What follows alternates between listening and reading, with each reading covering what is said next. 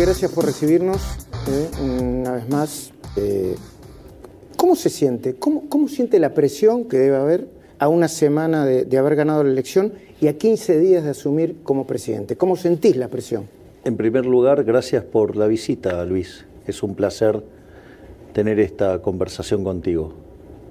Segundo, no siento presión. A mí los argentinos me encomendaron un trabajo y nosotros estamos haciendo todos los esfuerzos para que ese trabajo sea hecho de manera óptima. Estamos armando un equipo de lujo y la realidad es que no lo sentimos como una presión. Es un trabajo del cual hay que hacerlo y, y lo pensamos de esa manera. ¿Por qué le estás diciendo a tu mesa chica que presten la atención a un par de datos? Uno, el riesgo país y otro, el, el aumento de, de, la cotización de las empresas argentinas en Buenos Aires y en la Bolsa de Nueva York. Bueno, eso es muy importante porque lo que va a marcar, está claro que estamos frente a una situación extremadamente complicada. Argentina está al borde de la crisis más importante de su historia, combina lo peor de la previa del Rodrigazo del 75, con el desequilibrio en el balance del Banco Central que teníamos en el año 89 previo a la hiper de Alfonsín, y con indicadores sociales peores que los que teníamos en el 2001. Por lo tanto, estamos frente a una situación extremadamente delicada. Inexorablemente el ajuste va a haber que hacerlo. El punto es si ese ajuste es desordenado, con consecuencias sociales extravagantes directamente, dantescas, con un dolor del cual tardaríamos muchísimos años en salir, y eso si nos propusiéramos salir, que es algo que no necesariamente tiene que suceder eso. Uh -huh. Puede pasarte como Venezuela y te vas a cualquier lado. O alternativamente hacer el ajuste como corresponde, poner la macroeconomía en orden, y eso evidentemente también va a tener consecuencias negativas, pero son transitorias. Y una vez que se acomoda la macroeconomía, se dan las condiciones para que todo vuelva a estar mejor. ¿Por qué es tan importante este indicador? ¿El de riesgo país o el, el del tan, bueno, están relacionados. En realidad, cuando baja el riesgo país, lo que te está pasando, que es la contracara de que están subiendo el precio de los bonos, quiere decir que la tasa de interés está bajando. Y cuando la tasa de interés está bajando, pero por condiciones naturales, no por algo artificial generado por el gobierno, todos los activos de la economía valen más. Que eso es lo que vos ves en materia de los precios de las acciones. Vos fíjate que el riesgo país pasó de niveles de 2.700 a estar debajo de 2.000. 1.960 el viernes. Exacto, casi comprimimos 800 puntos básicos de riesgo país. Al mismo tiempo, las acciones en promedio subieron más de 40% en dólares y en el caso de IPF subieron 64%. Es decir, que cuando vos generás estos incrementos en los precios de los activos financieros, la contracara es que quiere decir que tiene sentido invertir. Y eso no es menor, porque ¿cuál es el punto central? Cuanto más rápidamente baje la tasa de interés, el impacto negativo sobre, la tasa, sobre, sobre lo que tiene que ver el nivel de actividad va a ser mucho menor y el sufrimiento va a ser mucho menor. Por lo tanto, nosotros, esto nos ha dado mayores fuerzas para, para redoblar nuestra apuesta en favor de, del equilibrio fiscal y del respeto de los derechos de propiedad a rajatabla, porque evidentemente el mercado leyó la señal a la perfección, por lo tanto nosotros vamos a avanzar en esta agenda de una manera eh, inclaudicable, porque si nos acompañan los mercados financieros y las, y las tasas de interés caen, digo, va a ser... Eh, va a ser doloroso, pero va a ser mucho menos doloroso. Es decir, cuanto más caiga la tasa de interés, menos va a doler. Menos recesión, digo. Exactamente. Uh -huh. Es decir, vas a tener una B, pero la profundidad de la B corta va a, ser... va a, depender de cuánto baja la tasa de interés. Si baja poco, va a ser muy aguda. Si baja mucho, la B, digo, casi se vuelve una tilde, ¿no? ¿Cómo fue la reunión con Cristalina Georgieva? ¿Fue protocolar o, o es, genera expectativas. Yo pienso en un préstamo del Fondo Monetario. A ver, vamos por partes. La reunión tenía un carácter protocolar. Es decir, las reuniones protocolares suelen durar unos 15 minutos.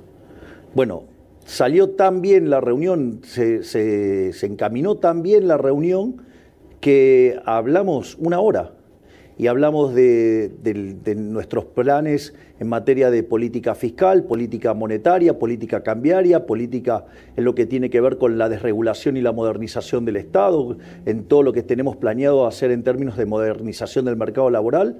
Y la verdad es que la, charla se volvió muy, muy interesante y básicamente lo que nosotros vamos a estar pidiendo en principio es el rollover, digamos, poner en track el, acuerdo que está muy lesionado, ¿no? Hay sindicalistas y dirigentes sociales que ya anticiparon que van a salir a las calles. Salieron la semana pasada, están planeando movilizaciones para después de que asumas. ¿Cómo va a responder el gobierno frente a eso?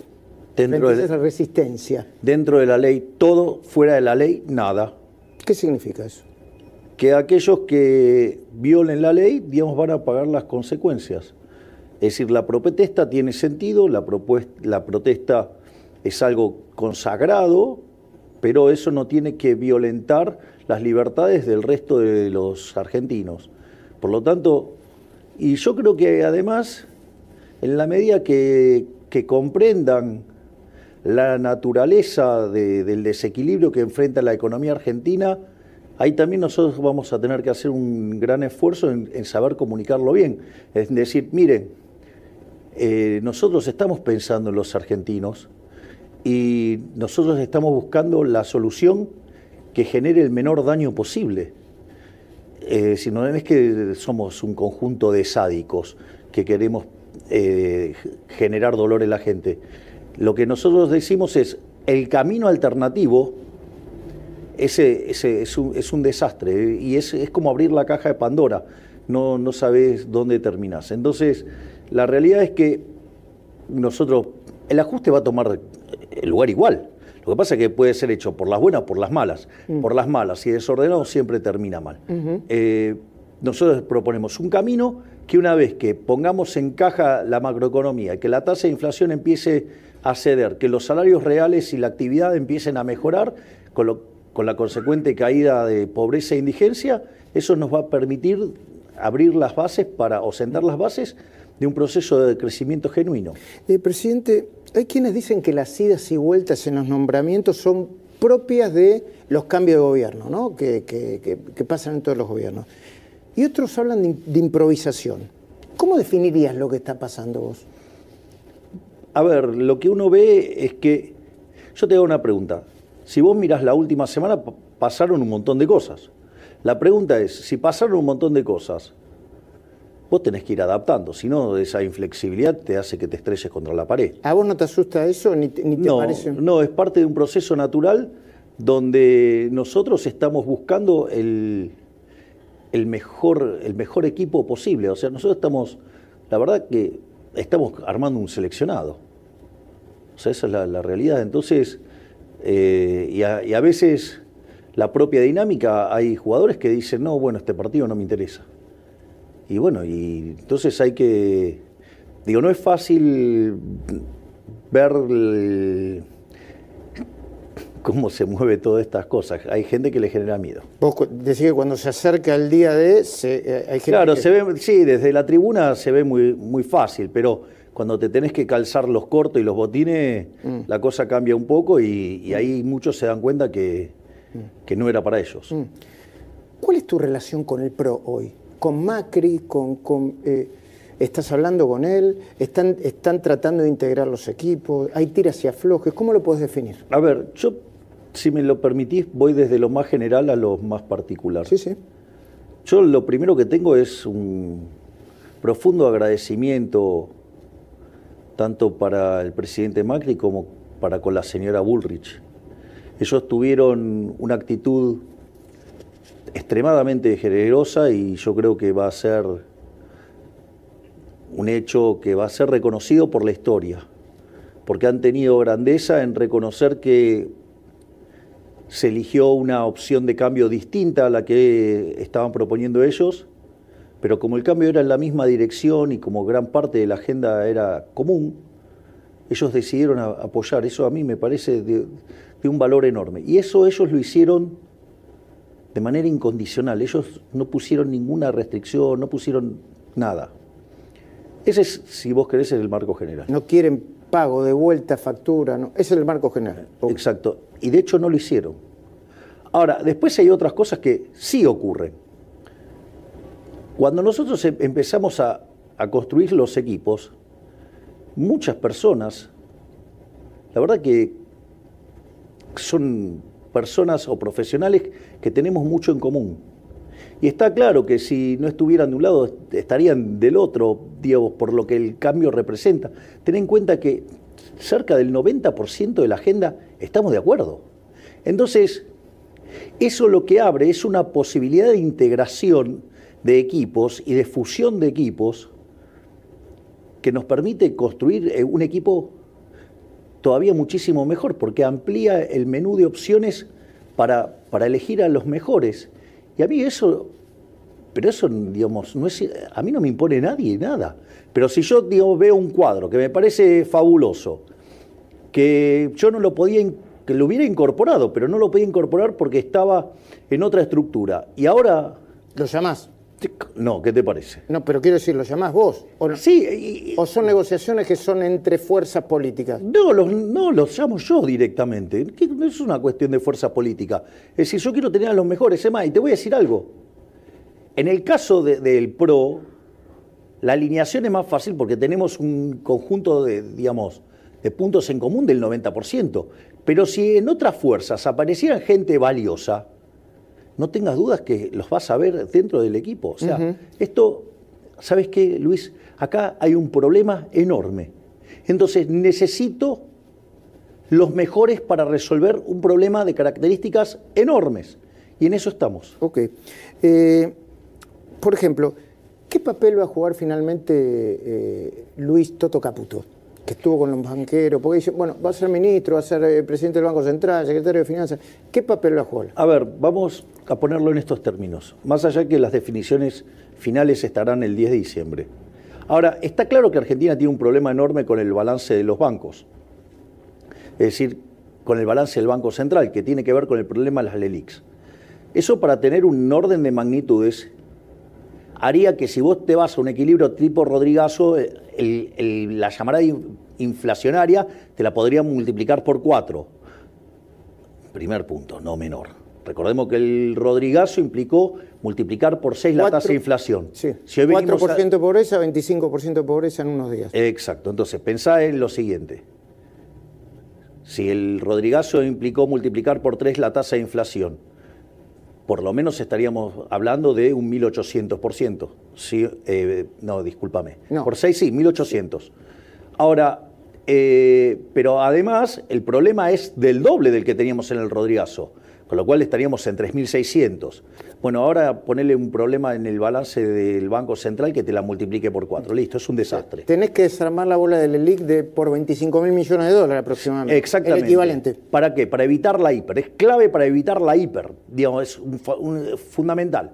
Y al margen de eso, porque además te permite abrir el cepo, y eso hace que te baje la tasa de interés, que te aumente la actividad económica, que te rebote el empleo, que te mejore los salarios reales. que vayas a una hiper como la que acabas de describir. Exacto. Entonces, necesito a alguien que tenga una muñeca financiera experta.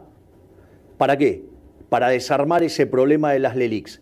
Dicho esto, creo que no hay mayor experto financiero en Argentina que Caputo. Luis Toto Caputo. Entonces, es el ideal para desarmar ese problema. Y vos fijate que el otro día tuvo una reunión con 20 banqueros y salieron todos contentos. Es decir, hay principio de solución. Esa también es una excelente noticia. ¿Y a vos no te importa tanto que sea ministro o secretario de Hacienda? Eh, bueno, eso se, va a definir conforme a cómo haya que acomodar el organigrama para mejorar la solución. Incluido el presidente del Banco Central. Incluido el presidente del Banco Central. Parece que iba a ser uno y después va a ser. Bueno, está bien, digo, ese tipo de cuestiones eh, ocurren y lo que hay que entender es que esto es un proceso. Nunca dijimos que, por ejemplo, la eliminación del Banco Central iba a ser instantánea. Bueno, hay todo un proceso de reconstrucción. Bueno, estamos trabajando en, todo ese proceso de reconstrucción. O sea, hoy mi prioridad, Luis, mi prioridad a nivel económico es evitar la hiperinflación. Es decir, y voy a utilizar todos los medios dentro de la ley, respetando los contratos y respetando los derechos de propiedad para dar una solución que minimice esto, porque si no el daño nos va a llevar a los niveles de pobreza, a niveles del 95%. Entonces, la verdad que los detalles de, vigésimo quinto orden y que la discusión de, ¿sabes qué? No me importa. El Yo tengo que resolver un problema eh, grave. Sí, sí. El Congreso es importante. Y más allá de los nombres que aparecen y que se disputan, está eh, Cristian Ritondo, Florencio Randazzo, hay un diputado de la Libertad Avanza, eh, que, están entre los nombres que lo pueden ocupar. ¿Qué vas a decidir vos ahí? Ahí, la decisión también va a ser de la, fuerza, yo supongo, de la fuerza con la que discute y tuya. Bueno, pero... la decisión del presidente de la Cámara va a ser tuya. Bueno, pero ahí lo que nosotros vamos a buscar es el mejor equilibrio político para que las leyes tomen curso. Es decir, eh, nosotros... Gobernabilidad. Exactamente.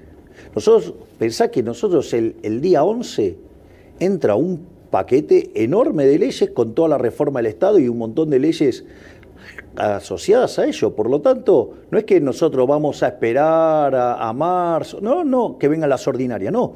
Vamos a, llamar a sesiones extraordinarias y vamos a, tratar todos estos temas porque es urgente, urgente, no podemos esperar hasta marzo. ¿Sabes por qué? Porque en marzo empieza a caer la demanda de dinero. Por lo tanto, más vale que los problemas del Banco Central los resolvamos cuanto antes y no solo eso, sino que además empecemos a resolver la cuestión fiscal para que no solo frenar con la emisión contra déficit fiscal, sino también para que, como la inflación está tomando curso, limpiar el sobrante de dinero por mm. suba del PBI nominal. Eh, eh, eh, ¿Vos te referís a eso cuando hablas de plan de shock?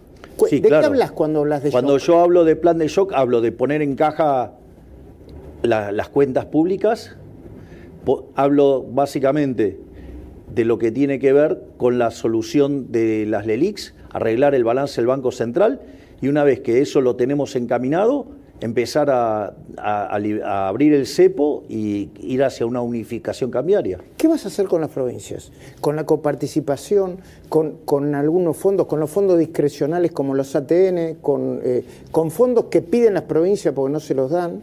Bueno, lo primero que hay que entender es que la, coparticipación está fija, o sea, eso es una cuestión. Y de hecho la constitución del 94 dio un mandato para arreglarla y todavía no se arregló. Bueno, eso tiene esa dinámica y está explicitado en la Constitución cómo se arregla. Por lo tanto, digo, no, no puedo hacer nada al respecto. Ahora, lo que sí... Te doy ejemplo. pero las transferencias discrecionales, bueno, Acá lo que hoy manda es el criterio de la caja. Acá, Luis. ¿En qué sentido? Que no hay plata. Entonces yo no te puedo dar la plata que no tengo. Yo no puedo darte plata para que después darme vuelta e ir al Banco Central y, pedir imprimir, dinero. No, se acabó. Eso no es una solución. Lo que tenía, por ejemplo, la provincia de Buenos Aires eh, hasta hace cinco minutos. Bueno, yo no voy a utilizar el Banco Central para engañar a, los individuos. Que, vamos, responsabilidad fiscal, todos tienen que poner las cuentas en orden. Las transferencias discrecionales, hasta que no lleguemos a una caja nula, eh, no va a haber para nadie. Una? No voy a, a ver, que el resultado financiero sea nulo. Es decir, entonces, porque vos cuando el resultado financiero es negativo te tenés que endeudar. Esa deuda puede ser con el mercado o puede ser con lo que es la emisión monetaria, que es endeudarte contra el Banco Central. No vas a emitir para, para... Es que quiero cortar con la emisión monetaria. Entonces, fíjate que yo estoy cortando con la emisión monetaria, porque si hacemos el resultado fiscal neutro, ¿no? O sea, que no emitís más por el fisco, y además de resolvés el problema de las LELIX, ese crecimiento endógeno de la cantidad de dinero también lo frenás. Entonces, se corta con la emisión monetaria. Y ahí ya, vos lo sabés, tenemos que esperar entre 18 y 24 meses para, exterminar la inflación. Pero, eh, por ejemplo, eh, eh, ¿qué va a pasar? Viste que el gobierno central, el que termina, le quitó fondos de coparticipación a la ciudad de Buenos Aires para dárselo a las provincias. Ahí vas a tener que... bueno, eso es, digamos, Yo en eso me... ¿Se lo vas a devolver o no? Yo me manifesté en contra, digamos, cuando pasó eso. Así es que yo apoyé el, planteo de, la ciudad, digamos, a pesar de que tenía una diferencia profunda con el jefe de gabinete. Pero eso, digo, digo lo que está mal, está mal. O mm. sea, y eso, bueno, se tendrá que arreglar y, y de vuelta. Pero lo que quiero que quede claro también, que quizás es más importante, acá hay cambio de régimen. Acá hay cambio de régimen. ¿Qué significa eso? Vamos a, modificar, vamos a poner de patas para arriba la organización económica. Es decir, esta organización económica nos está llevando a ser el país más miserable del mundo. Luis, nosotros entramos al siglo XX siendo el país más rico del mundo. No puede ser que hoy seamos 130, tengamos cerca de 50% de pobres y más de 10% de indigentes. No puede ser, no puede ser. Yo no quiero una Argentina que sea la villa miseria más grande del mundo. Entonces, bueno, pero para eso tenés que hacer un cambio de régimen. Bueno, nosotros estamos proponiendo un cambio de régimen que implica volver a abrazar las ideas de la libertad. Y todo el conjunto de reformas va a estar destinada a qué? A incrementar la libertad. ¿Por qué? Porque aquellos países que son más libres son ocho veces más ricos que los reprimidos. A ver, eh, eh, el gobierno que se va, ¿está colaborando con la transición? Yo tengo datos de gente que meten por la ventana todos los días, a esta hora, eh, un domingo, por ejemplo. Eh, ¿Qué van a hacer con eso ustedes? ¿Tienen los eh, papeles? ¿Los van a Mira, que lo sigan haciendo. Nosotros vamos a un cambio de régimen y vamos a poner las cuentas en orden. Vamos, vamos a modificar ¿sí? la base contractual de esta economía tal que estén dadas las condiciones para hacer todos los cambios estructurales para que Argentina sea potencia. Nosotros, o sea, con lo cual eh, ¿sabes qué? No puedo evitar lo que están haciendo, no puedo evitarlo. Pero sí... Porque no asumiste todavía. Exacto, pero el 10 de diciembre sí va a depender de mí. Y ahí nosotros tenemos, acá hay algo importante. No solo que vos tenés que saber qué hacer, que es algo muy importante, tenés que saber cómo hacerlo, que también es importante. Pero hay un elemento crucial, fundamental, que es la convicción a mí me podrás criticar lo que quieras, lo único que no vas a tener duda es que yo estoy convencido.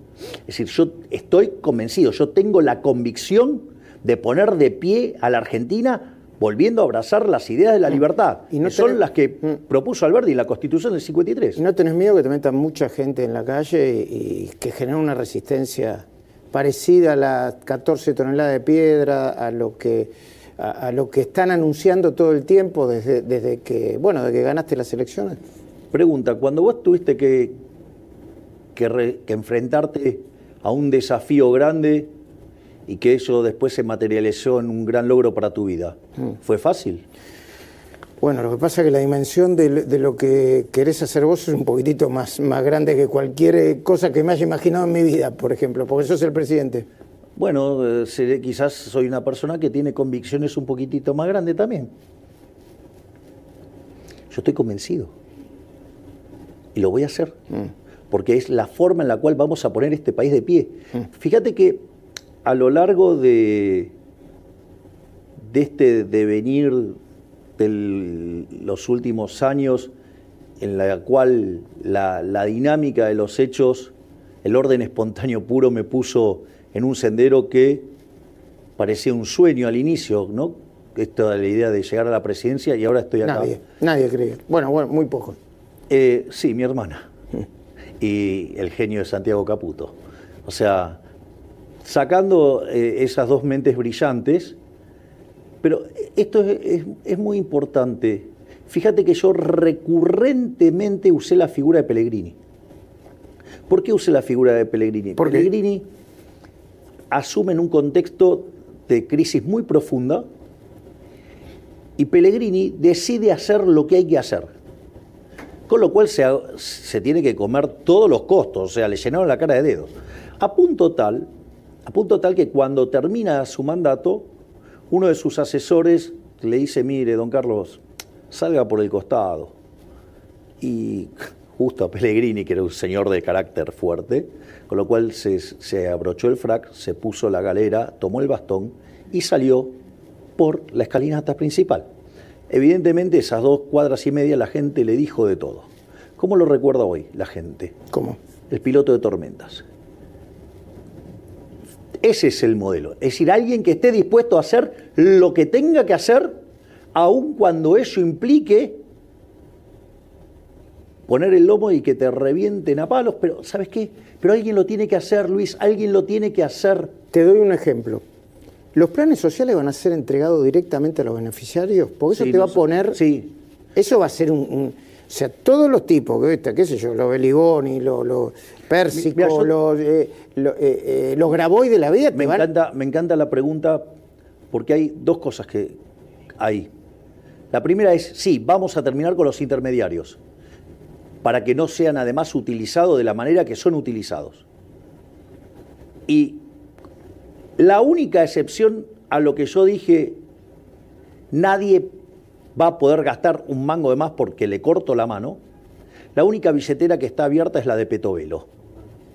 Es decir, la única que puede gastar más es la ministra de Capital Humano.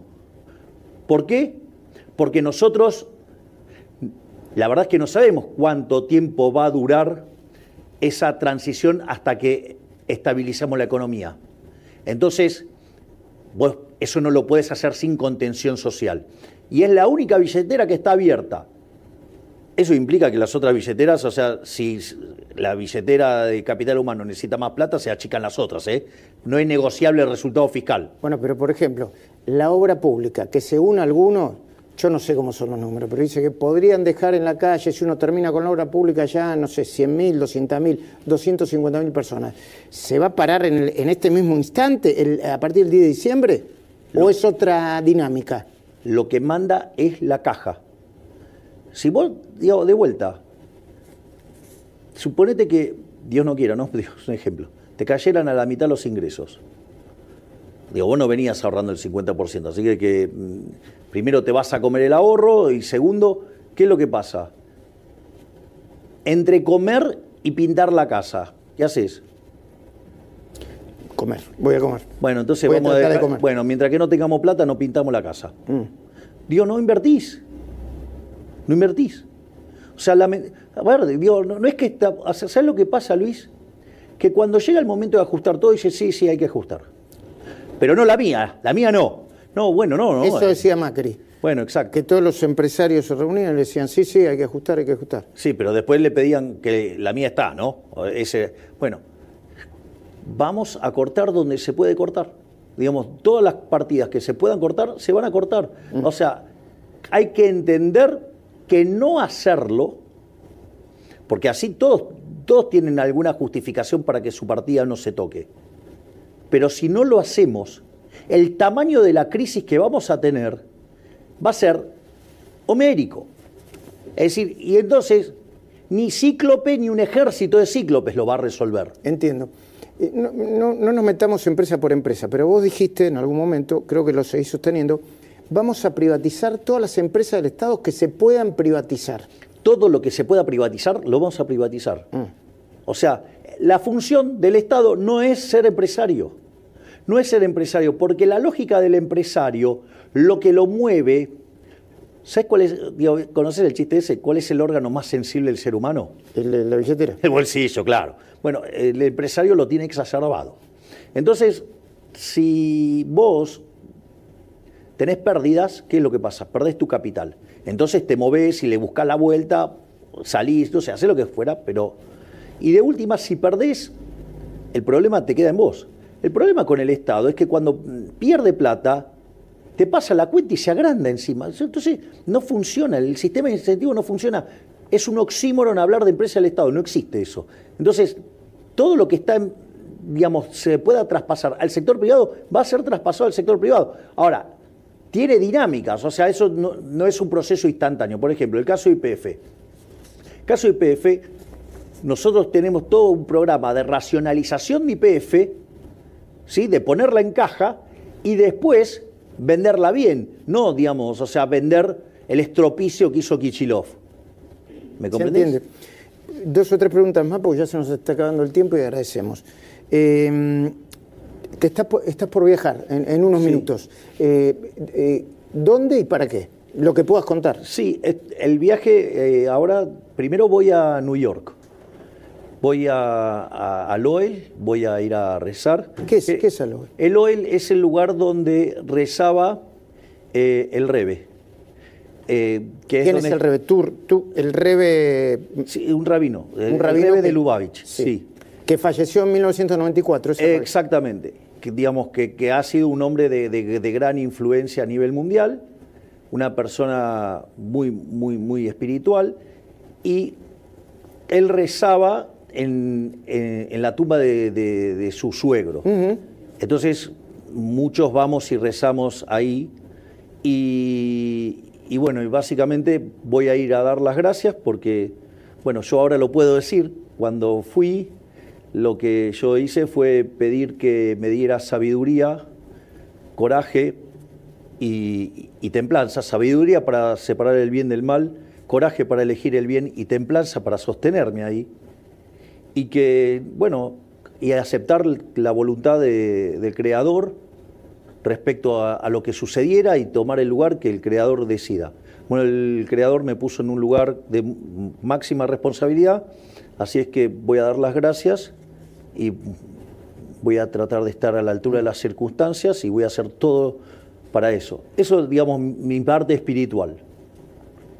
Después de ahí me voy a ir a Washington y voy a tener un montón de reuniones eh, ya estrictamente vinculadas a mi actividad como presidente electo o futuro presidente. ¿Probablemente te reúnas con Trump o es una especulación esa? Eso no se va a dar en este viaje, pero la, reunión con, con Trump eh, te diría que es casi un dato. Mm. O sea, hay, personas que presenciaron esa charla y te diría que saben que es un dato.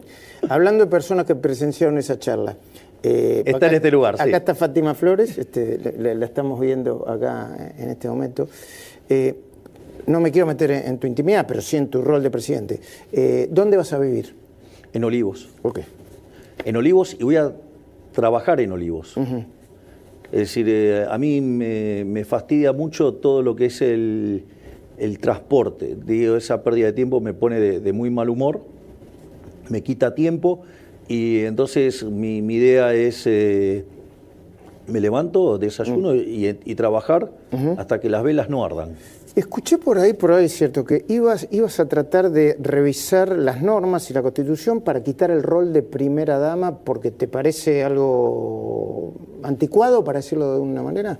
No lo he declarado públicamente, pero me parece que es un concepto anacrónico porque corresponde a un momento distinto de, la historia.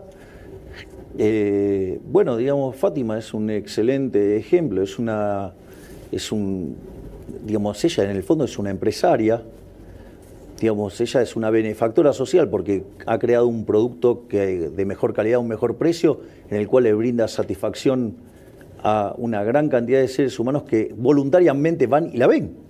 Entonces, eh, me parece fabuloso que, por ejemplo, ella siga trabajando y que siga manteniendo su, su actividad, porque justamente es algo que que contribuye de manera muy, muy positiva. Entonces me parece que es una figura que corresponde a otros momentos, o sea, pero igual, digamos, mm, eh, no es una batalla que en la cual, digamos, o sea, de las primeras, porque la, realidad es... Eh, muchas cosas que hacer. Digo, pero sin lugar a dudas, eh, digo, consultaré a las mujeres sobre la apreciación de esto. O sea, bueno, nuestra ministra de Capital Humano, esa figura no le gusta nada, por decirlo de alguna manera, la de la primera dama. Pero y a Fátima tampoco. Javier, eh, presidente, probablemente no nos volvamos sigo, a... sigo, sigo llamándome Javier, es que... Te digo presidente. No, yo puedo, hacer una, puedo, hacer una, reflexión. ¿Cómo no?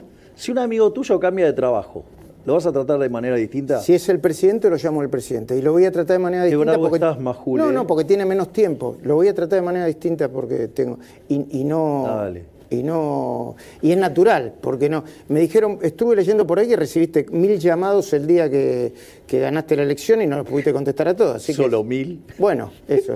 Ponele. Eh, probablemente sea la última entrevista, no lo sabemos antes del 10 de diciembre cuando asumas. Eh, eh, ahí tenés la cámara. ¿Qué le dirías a los argentinos antes de asumir? Que el momento que nos toca enfrentar es un momento muy delicado, muy duro, muy crítico, que estamos al borde de la crisis más importante de la historia argentina y que me estoy ocupando activamente para elegir a los mejores para no solo evitar esa catástrofe, sino para ponernos de pie e iniciar el proceso de reconstrucción nacional que a la postre nos vuelva el país más rico del mundo. Gracias, Javier. ¿eh? Muchísimas gracias. Gracias, Luis. Muchísimas gracias. Gracias.